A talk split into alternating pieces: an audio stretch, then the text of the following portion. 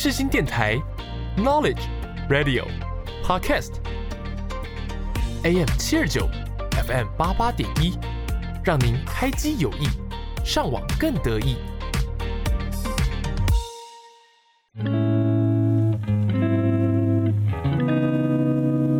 Hello，大家好，我是 Hannah，我是艾米，我们每周会透过影剧聊聊生活。欢迎来到汉咪时光。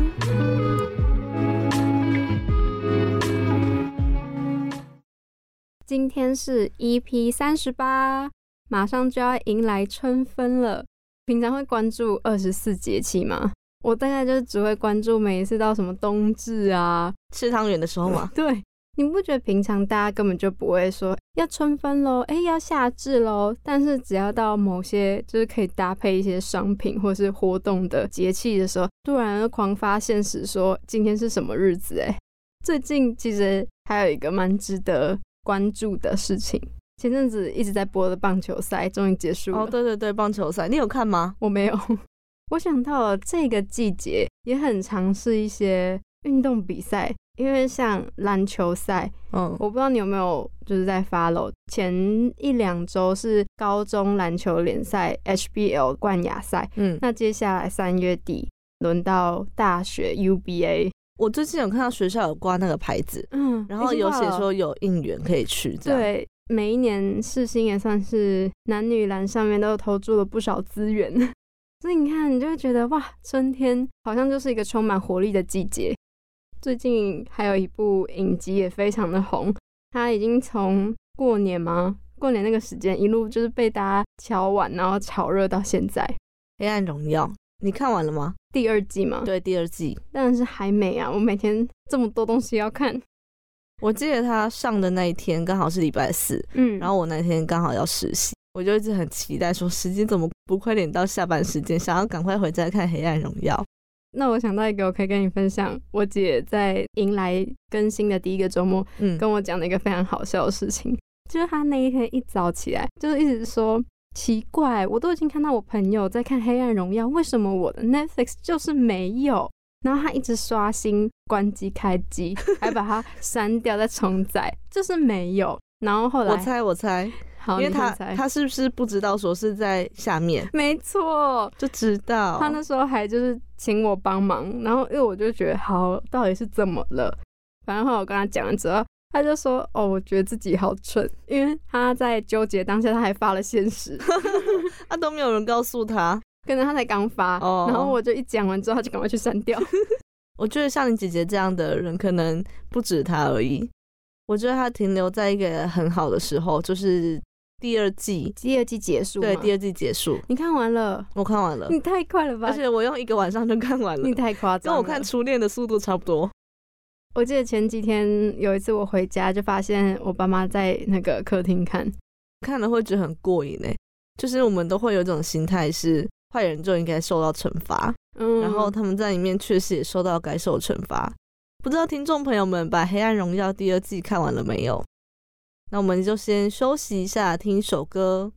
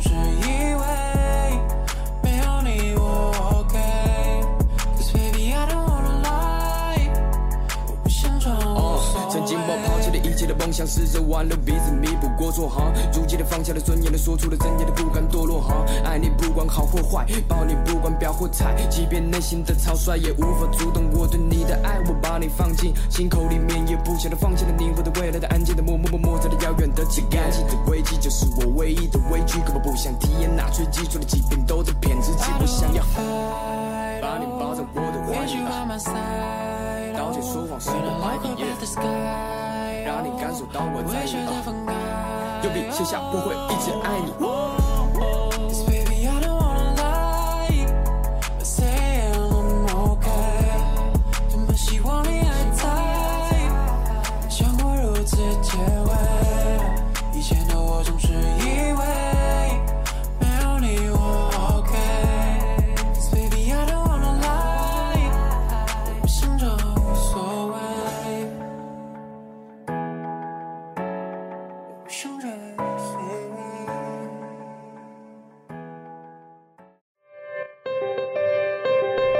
个故事都有几个重要的角色，而故事的开始都处在最特别的时代。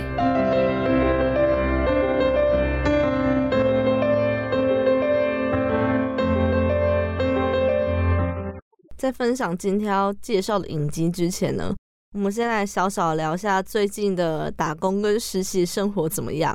一个进度回报的概念。对对对，跟大家更新一下近况。我呢，因为我在公司实习，大概上个礼拜吧，是我第一次参加棚内录影。我们节目叫做“公视主题之夜秀”，我们就是会找很多议题，请一些公民来参与这个论坛，这样。然后我们那一天的议题有一个是亲职，现在可以剧透了吗？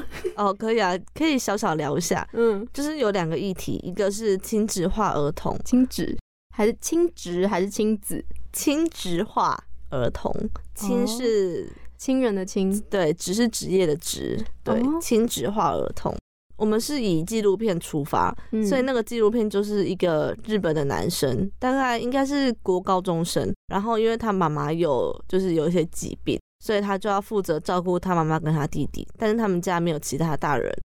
会发现说，其实很多不管是日本或是台湾，都会有就亲子化儿童，你要负责照料你全家人的健康或是饮食。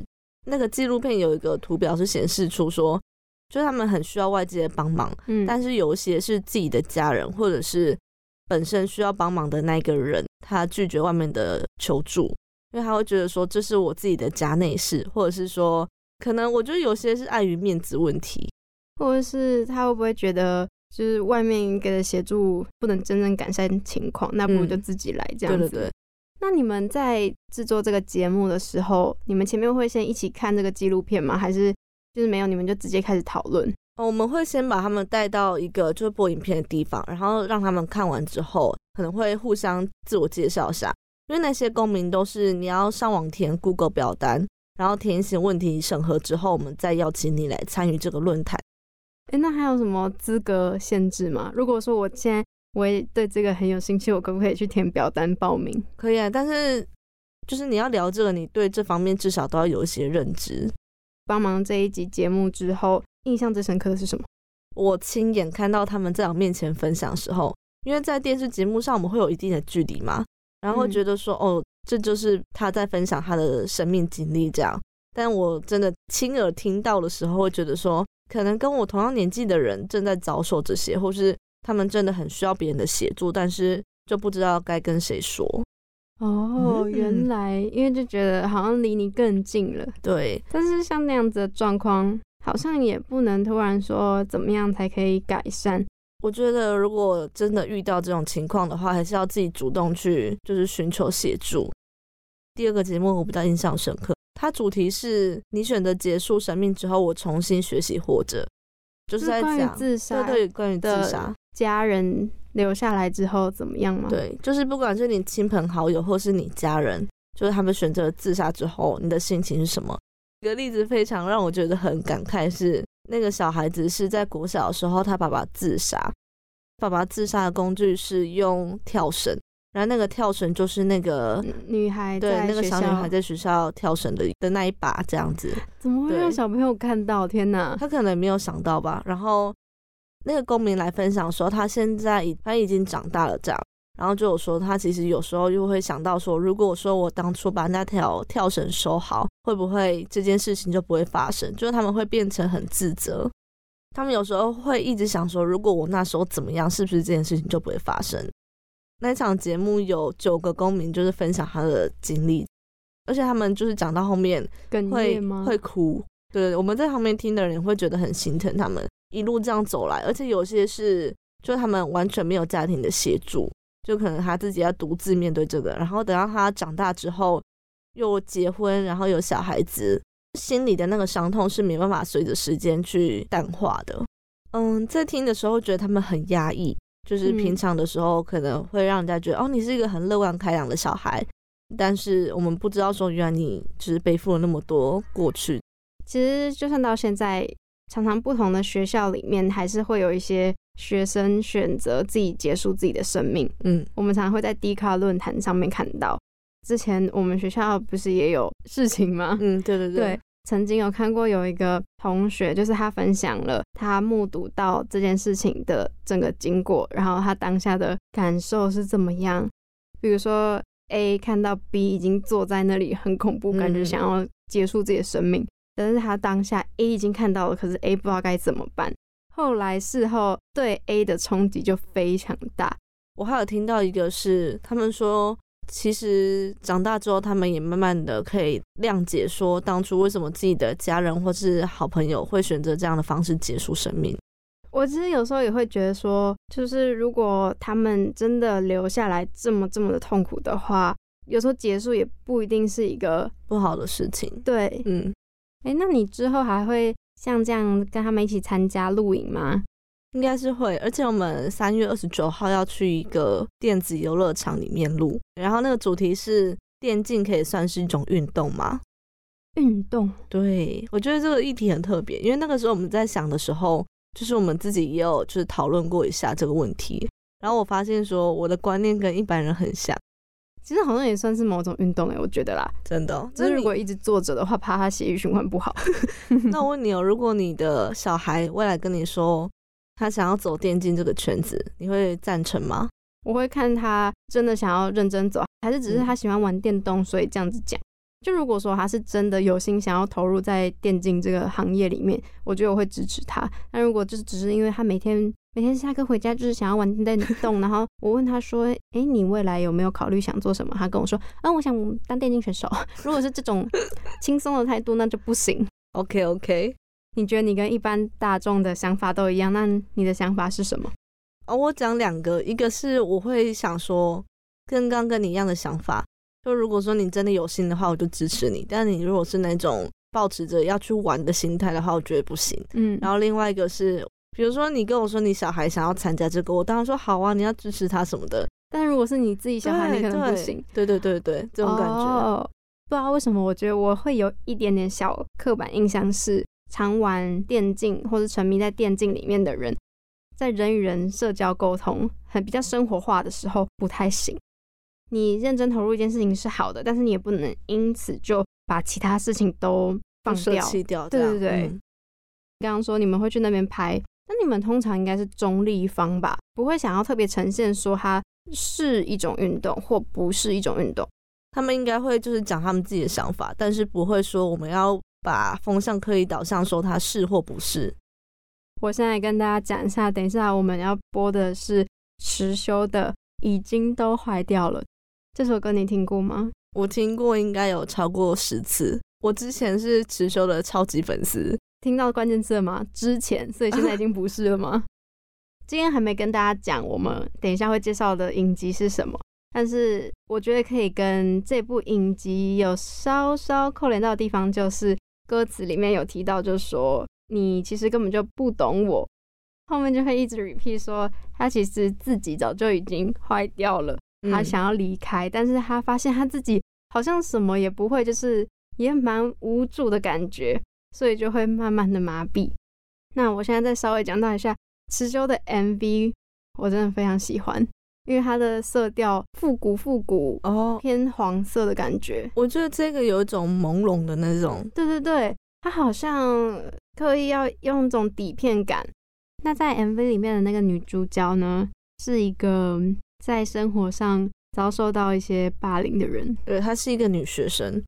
嗯，我觉得有时候霸凌别人的那个人，他不会去说看你可能可怜或什么，他没有任何的理由。理由对，就是我就想欺负你这样，很可恶哎、我想到我刚刚其实想要表达的是，一个旁观者角度，我会觉得那女生也是漂漂亮亮、可可爱爱，为什么就是会有这样的事情？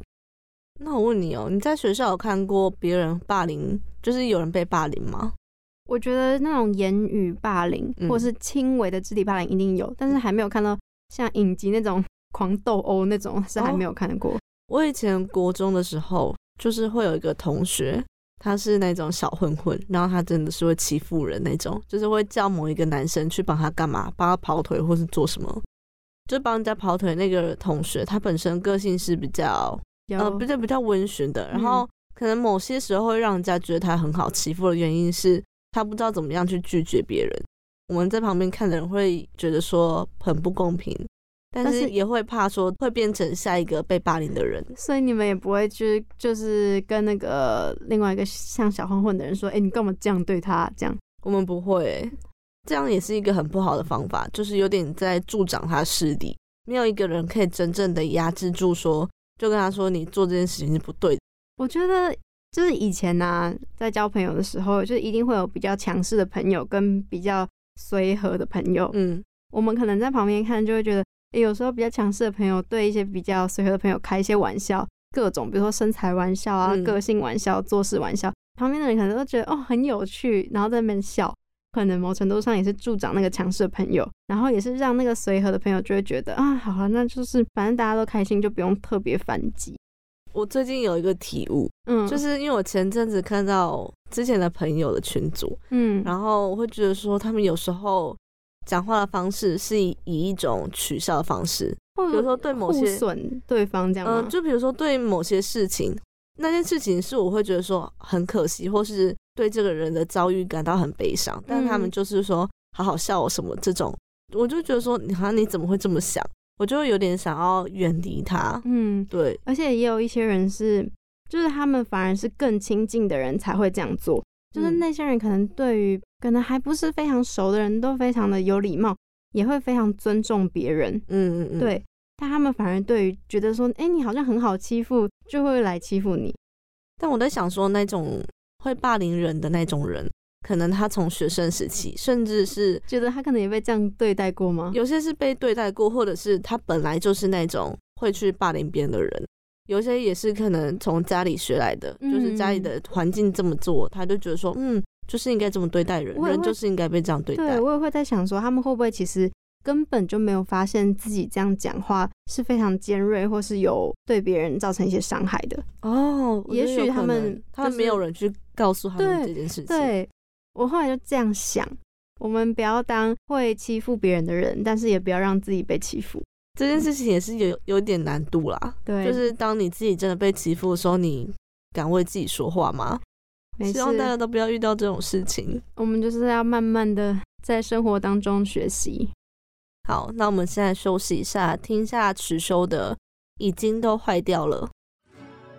你说我特别的可爱，我说你到底为什么会这么觉得？你根本就不懂我，你根本就不知道。你根本就不懂我，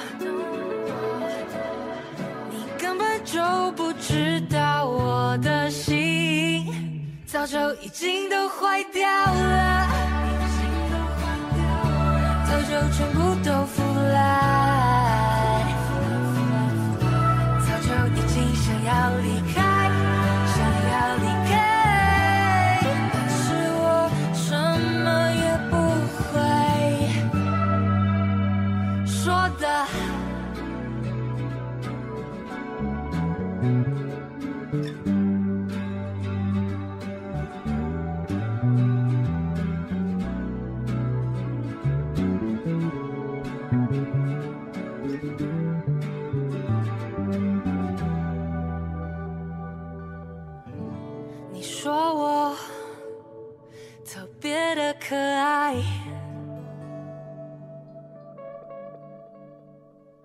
说你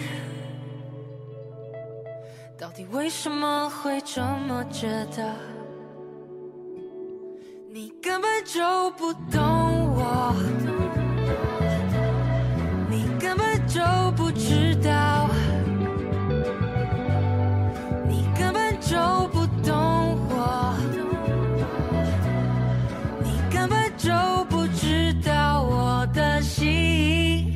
早就已经都坏掉了，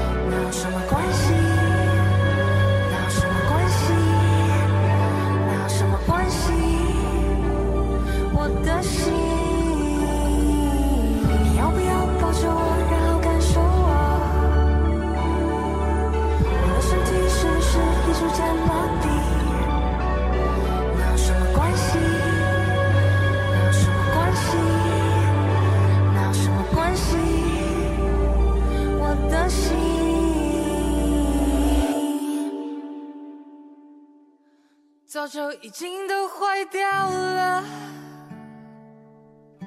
早就全部都腐烂，早就已经想要离开，想要离开，但是我什么也不会。大家好，我们是世纪新声音，世新广播电台，让你耳目一新。耳朵提高警觉，神经细胞全面戒备。你的电话绝不漏接，ring a ring a ring，爱的和弦铃，yeah，来电 again。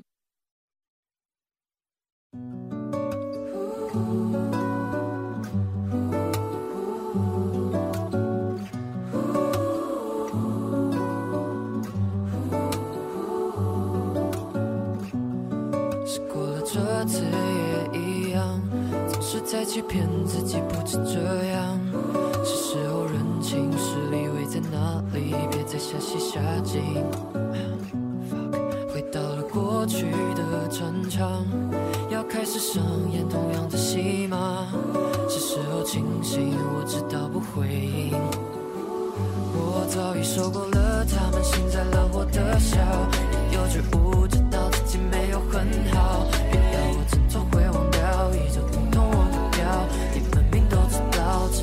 间能拥抱低潮，持续笼罩着我散不掉，自我毁灭的日子照样不停靠，无法料到，是如此可笑。是过了这次也一样，总是在欺骗自己，不止这样。是时候认清实力位在哪里，别再瞎戏瞎劲。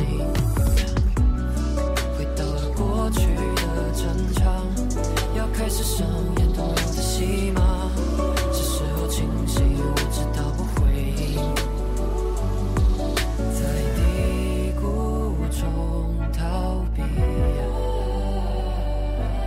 感性压过理性，反正都被瞧不起，何必要再证明？就别再觊觎。是过了这次也一样，总是在欺骗自己，不是这样。是时候认清实力位在哪里，别再瞎戏瞎劲。回到了过去的战场，要开始上演同样的戏码。是时候清醒，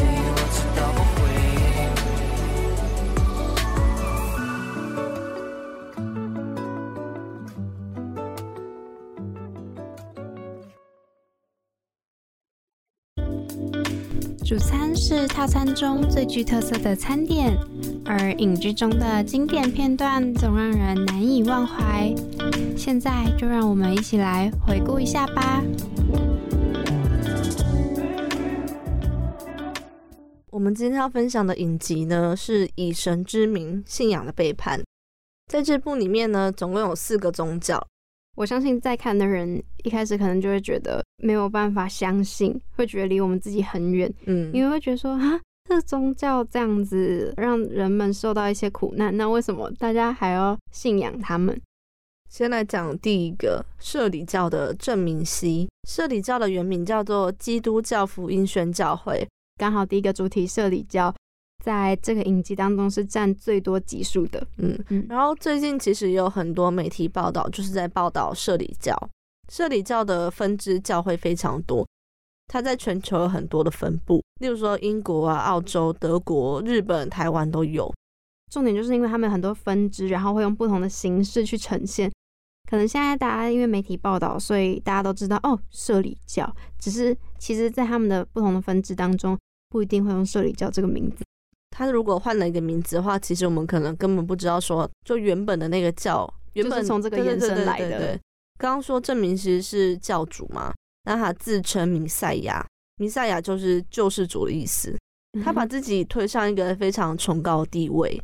他会这样讲，大家也会相信，是因为之前有发生过一些，可能他帮人家祷告，然后病就真的好了。他被指控了以爱的教育跟检查身体这个幌子去性侵女生。我在里面就有看到说，会有一个姐姐，嗯。就是会跟这个受害者说，现在主要帮你检查身体，帮你看身体有没有肿瘤之类的，嗯，然后就请他进去这个房间，然后在嗯。房间里面，郑明熙就会摸他之类的，对摸他，然后就是性侵他。嗯，很恶心的点是，里面还有一段公开的录音档，大家可以去听听看，会觉得说，你想象中的教主跟那个录音档播放出来的人，居然是同一个人，而且它里面的话会让你觉得非常非常的不舒服。他在一九九九年的时候，有一个女教徒想要离开，但是离开之后他就被绑架，然后殴打。在这件事情发生之后，他还有逃离嘛？就是那个那个女女生，对，那个嗯女生有离开，所以这件事情才会曝光。之后，郑明熙他就赶快逃离韩国，就一度逃到香港啊、台湾还有日本。我觉得更过分的是，他在离开韩国之后，还是可以有办法叫就是信徒来到他的国家，对，嗯然后发生性关系这样。对，就是我觉得他的势力非常壮大，可能教徒很多，所以他眼线或是可以帮助他的人也非常的多。我不确定说在这中间是不是很多人知道说郑明熙这个人真面目是什么。他一直到二零一八年的时候，释放后来他又有在犯案，对他还有在继续性侵女教徒。影集里面也有说他特别有偏爱某一种风格的女性，对他很喜欢身材很窈窕，然后偏好一百七十公分以上女生。网络上还有更多有关郑明熙的报道，有兴趣的话可以去查，会知道说在这部影集里面，他所展现出郑明熙邪恶的部分只是那么十分之一而已。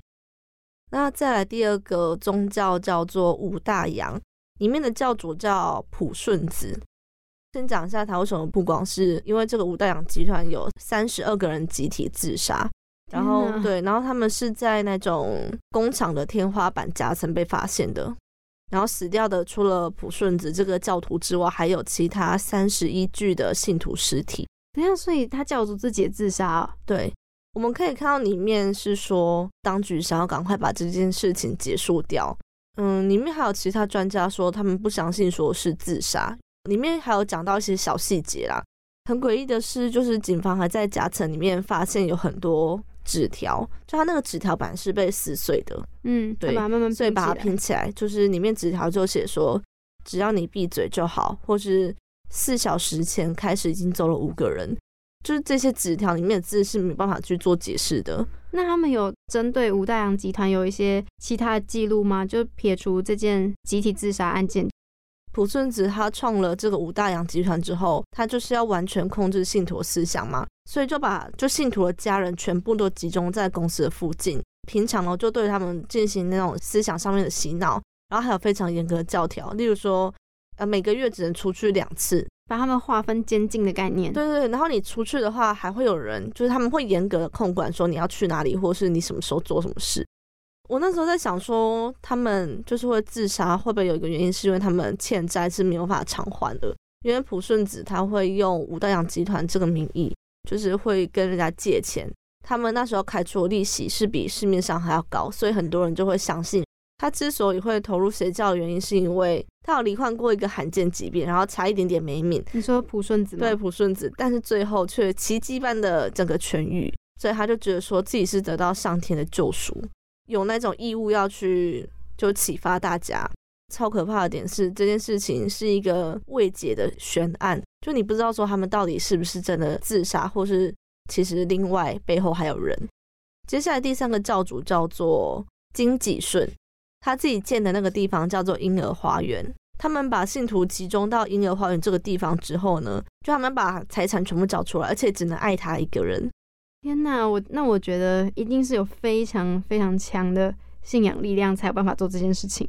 那我来讲，就金吉顺这件案件，让我觉得最震撼的是，有信徒去杀害了自己的儿子。原因是因为那个时候，这个教主就说，这个小孩子可能被附身什么的，然后有点像要驱魔的感觉。因为在西方的宗教里面，他们不是都会有驱魔这个仪式吗？所以他就把那个小孩子关在猪圈里面，然后不给他吃饭，也不给他水喝，就喂他屎跟喂他尿。那个小朋友就是用舌头把那些屎尿给顶出来。那个小孩子就被打，木棒上面不是都会有那种铁钉吗？对，然然后后就是虐打致死。对，然后我记得里面第就是打的第一个人是那个小孩子的亲戚，嗯，对，然后他打下去之后就发现说就流血，所以他就赶快逃走。但后来就是他们信徒打的方式是轮流排队打，所以可以知道说一个小孩子要遭受这样的凌虐。我觉得更夸张的是，他们虚报这个小孩子的死因。那再来最后一个是万民中央教会的李在禄，我觉得最后一个是 会让我觉得最无言的。怎么说？在影集里面可以看到说他们教会在祷告的影片长怎么样，很多人然后会对着那个教主说，一直称赞他啊之类的，就是无限的对无限的捧他。在那个时候，NBC 报道了有关万民教会的内容的时候，还有信徒就是因为觉得说他们在污蔑这个教主，就闯进 NBC 的主控室，把袋子夺走。我觉得这些宗教还有一点是在冥冥之中，就是会有一个力量，好像让每个人都会相信说这件事情是真的。我先讲一下李在禄这个人好了。原本一开始其实是一个很平凡的人，那他在结婚之后呢，就开始生病，罹患各式各样的病。对，然后有一天有一个亲戚就带他去一个像教堂这种，然后就教算教主嘛？还是是什么教宗之类，就把手放在他的头上，他就奇迹似的痊愈了。他说他在那个时候听到了上帝的声音，嗯，，对，所以他就是就觉得这就是他的使命，他要来改变大家。他还有涉及性侵，就是有一个地方叫做二房宫，嗯，对，然后根据那些女信徒的说法是那个地方是天堂，所以那些信徒跟前面社里教的信徒不一定一样的地方是，他们反而觉得给教主这样子是一个好的嗯奉献。我觉得他们一开始一定都会有挣扎，只是到嗯后面就是像你之前说的，被说服，他们都被说服，然后再一个一个拉进来这样。嗯，那我觉得我们差不多就先聊到这里。对，我们可以先回头来讲一讲，觉得说我们刚刚前面的疑问就是为什么这么多人会这样子相信？那我先说好了，这个宗教渗透到他们的生活当中的时候，本身那个信徒他是处在一个就是心灵非常需要一个归属感，他可能在学校被欺负，或是在事业职场上面不顺利。但我想讲另外一个是，我曾经也很好奇，那当他们发现苗头不对，因为通常他们一开始进去一定都不会发现这这些事嘛。那当他们就发现这些事情的时候，为什么不离开？我后来就是有看到人家讨论，第一个，他们身边的周遭环境都已经是大家觉得这并没有不妥的时候，挺身而出说出来的时候，好像你自己才会是异端。再来第二个是他们会担心说，要是他们现在离开了，或是全部都放下，那是不是连他们唯一拥有的都没有了？哦你懂吗？因为我们前面刚刚说到，这个是难得他们可以给他们心灵寄托的地方，所以我觉得这是一个我们很可以好好的去思考的问题。以上就是我们在以神之名看到的内容。对，这四个算是宗教的纪录片故事，对，嗯算纪录片。除了这个纪录片其实也有一些其他相关报道大家有兴趣也可以上网去看一看。那我们先休息一下。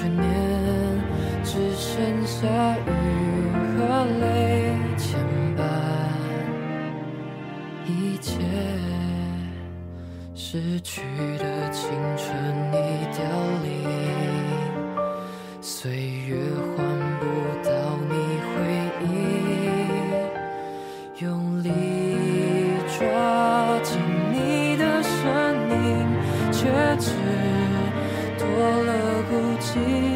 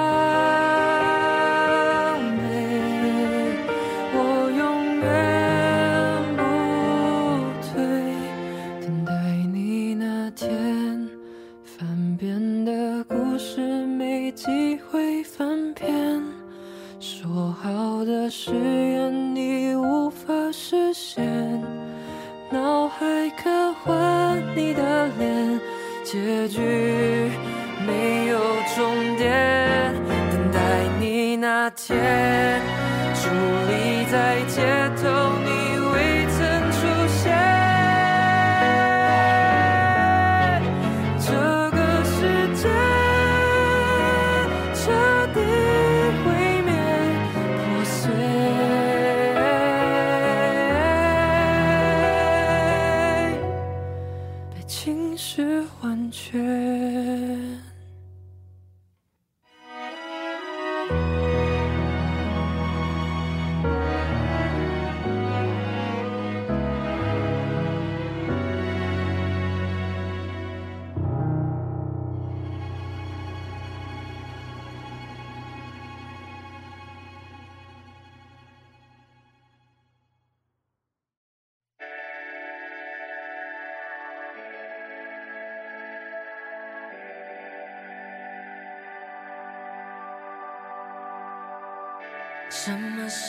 开始我也变得疲惫不堪疲惫不堪。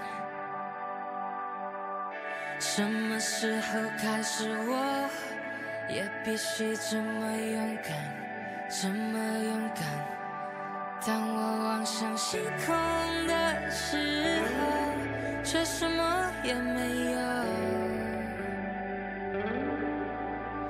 当我望向星空却什么也没有。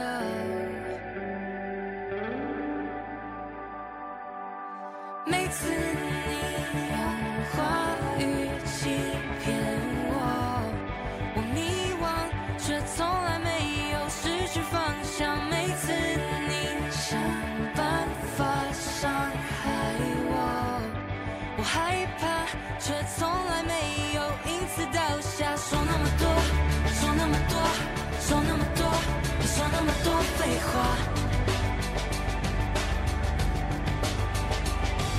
说那么多，说那么多，说那么多，你说那么多废话。但是你根本不是我对象，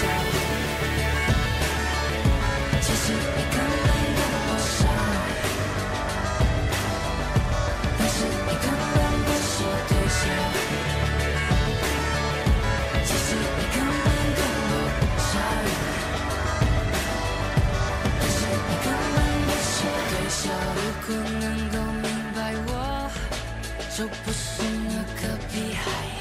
那个屁孩。如果能够放开我，也想要来个痛快，来个痛快。当我望向星空的时候，却什么也没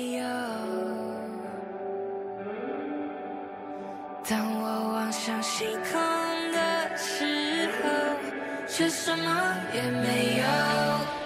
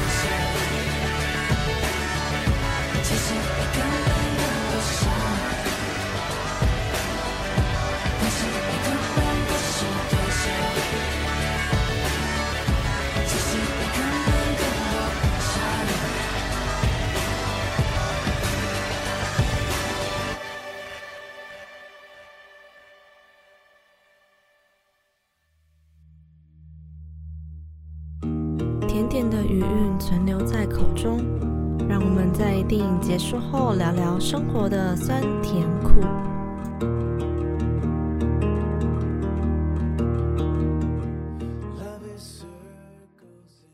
今天的介绍餐点是是推荐餐点哦，今天的推荐餐点是咯咯咯咯咯。鸭血豆腐。现在讲鸭血豆腐会觉得很反胃，那你讲一下你在台北喜欢吃的鸭血豆腐？对我一定要跟大家介绍，这虽然说是我自己私藏已久名单，但是只要大家跟我认识一段时间的人，我都会带他们去吃。你应该有吃过吧？我记得有，对，就是有一家叫做宁记麻辣鸭血豆腐，它在临江街通化夜市附近。我来讲讲，我觉得它吸引我的点，以及它跟别家不一样的地方。好了，首先就是它豆腐非常的入味，软嫩，鸭血也是有入味。其实跟其他的店比起来不一样的地方是，它汤头是可以喝的哦，而且它可以调整辣度，就你可以不辣，也可以微辣、小辣。再来是它还可以加不同的配料，比如说你在那边吃的话，你可以加王子面啊，加冬粉、加肉片或加菜。自己吃完你觉得怎么样吗？其实我离那个时候应该很远很远了吧，但是我记得它的臭豆腐真的很好吃。对，而且重点是本来还有附葱跟酸菜，嗯，然后它非常贴心。如果你不要的话，很多人不是还要特别写什么不要葱、不要酸菜，或是还要特别讲吗？他直接给你一个代号。那再来还有一家，我今天介绍的都是属于就是学生或者是一般小资族，就是你去吃也完全不会觉得钱包心痛，怎么一次要花几百块那种。另外一家深坑第一家臭豆腐也不错、啊，但是我觉得那个很不一定诶、就是有时候会有入味，有时候没有。那我觉得它在我眼中跟其他家不一样的地方，就是它除了有卖臭豆腐之外，它还有卖锅烧面。在那边呢，我反而都吃清炖的，就是我不会点麻辣，因为我觉得它麻辣，我每次吃都会觉得 会让我很想咳嗽。哦，所以不是那种顺口的那种。对，应该说比较偏油腻，它是那种有辣油的，但我喜欢清爽的。哎、我第一名的鸭血豆腐还是呃乐华夜市里面那一间。可是我觉得那个有点太辣了欸。我我因为我很喜欢吃辣，所以我觉得那个辣度对我来讲刚好。对，它是也是好吃的臭豆腐，可是它对我来讲就是有点太重咸了。那现在再讲回鸭血豆腐，其实鸭血很多人可能会觉得一开始不敢吃，但其实鸭血呢，对于缺铁贫血的人来说，鸭血是一个补血的选择之一。在中医来说，有一个以血补血的说法，特别像鸭血，它就是可以调整血液循环。总而言之，就是我们刚刚推荐的两家大家可以吃的鸭血哦，宁记真的很好吃啦。第一间第一间是宁记麻辣鸭血，然后第二间是在世新的深坑第一家臭豆腐。嗯，那刚刚艾米有讲到的乐华夜市，大家也可以去吃吃看。嗯，那间每次都排很多人，因为它还有卖米糕。是哦，对你没有去吃过吗？我只有吃过一次，哦然后那时候我记得是我们跟大学同学游完泳，然后去 已经很疲惫了。那今天节目就大概到这边，这一集同样也会上架到三奥平台、Spotify、Apple Podcast。我们还有一个 IG 账号叫汉密时光，大家记得去追踪哦。那这一集介绍的《以神之名》，大家也可以在 Netflix 上面看到哦。我们下礼拜见，拜拜。你要说拜拜吗？好，拜拜。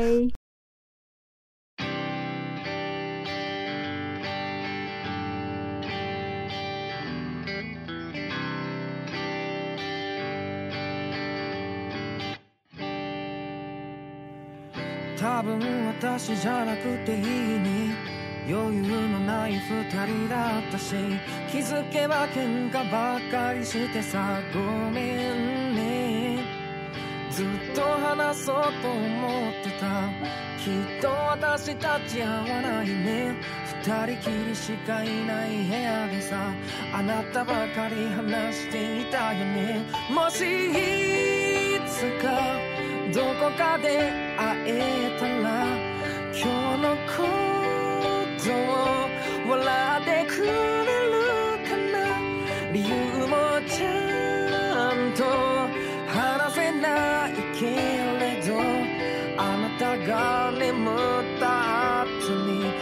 you know why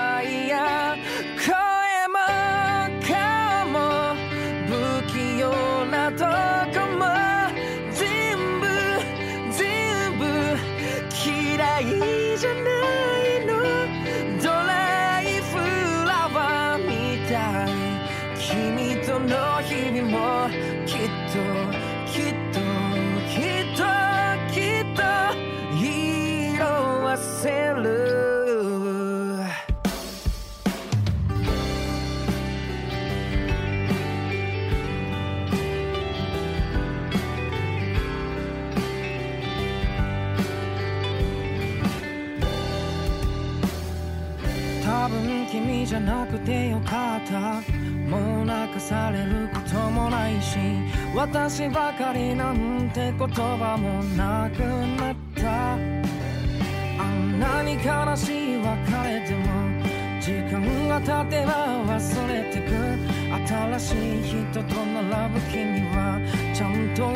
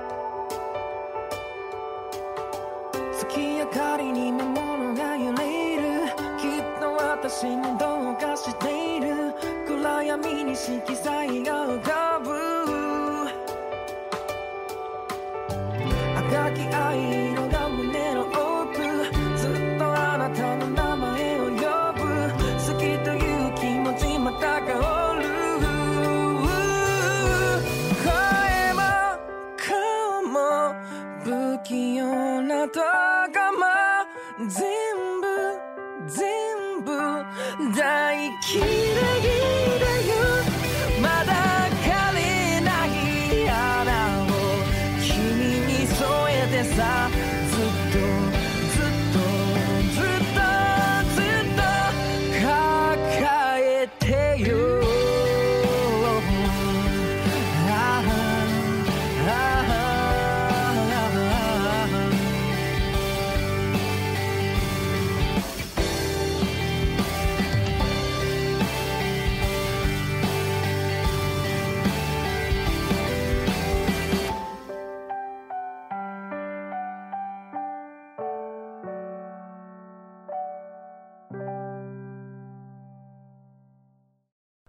方大同。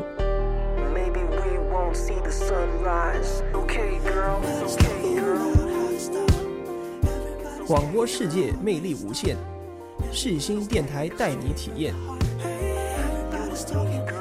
你现在收听的是世新广播电台，AM 七二九，FM 八八点一。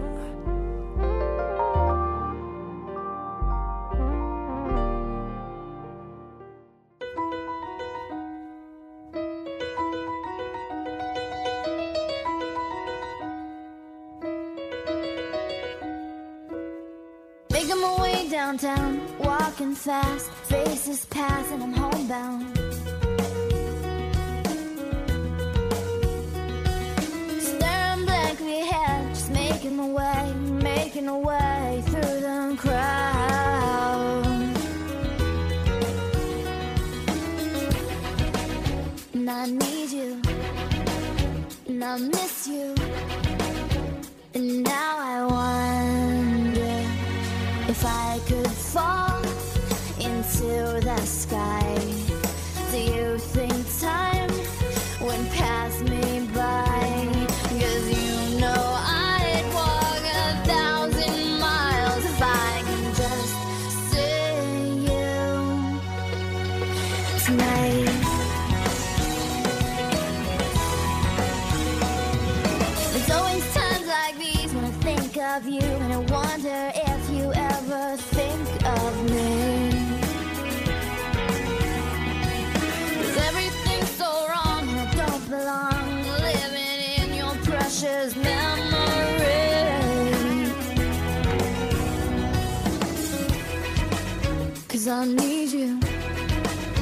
And I miss you.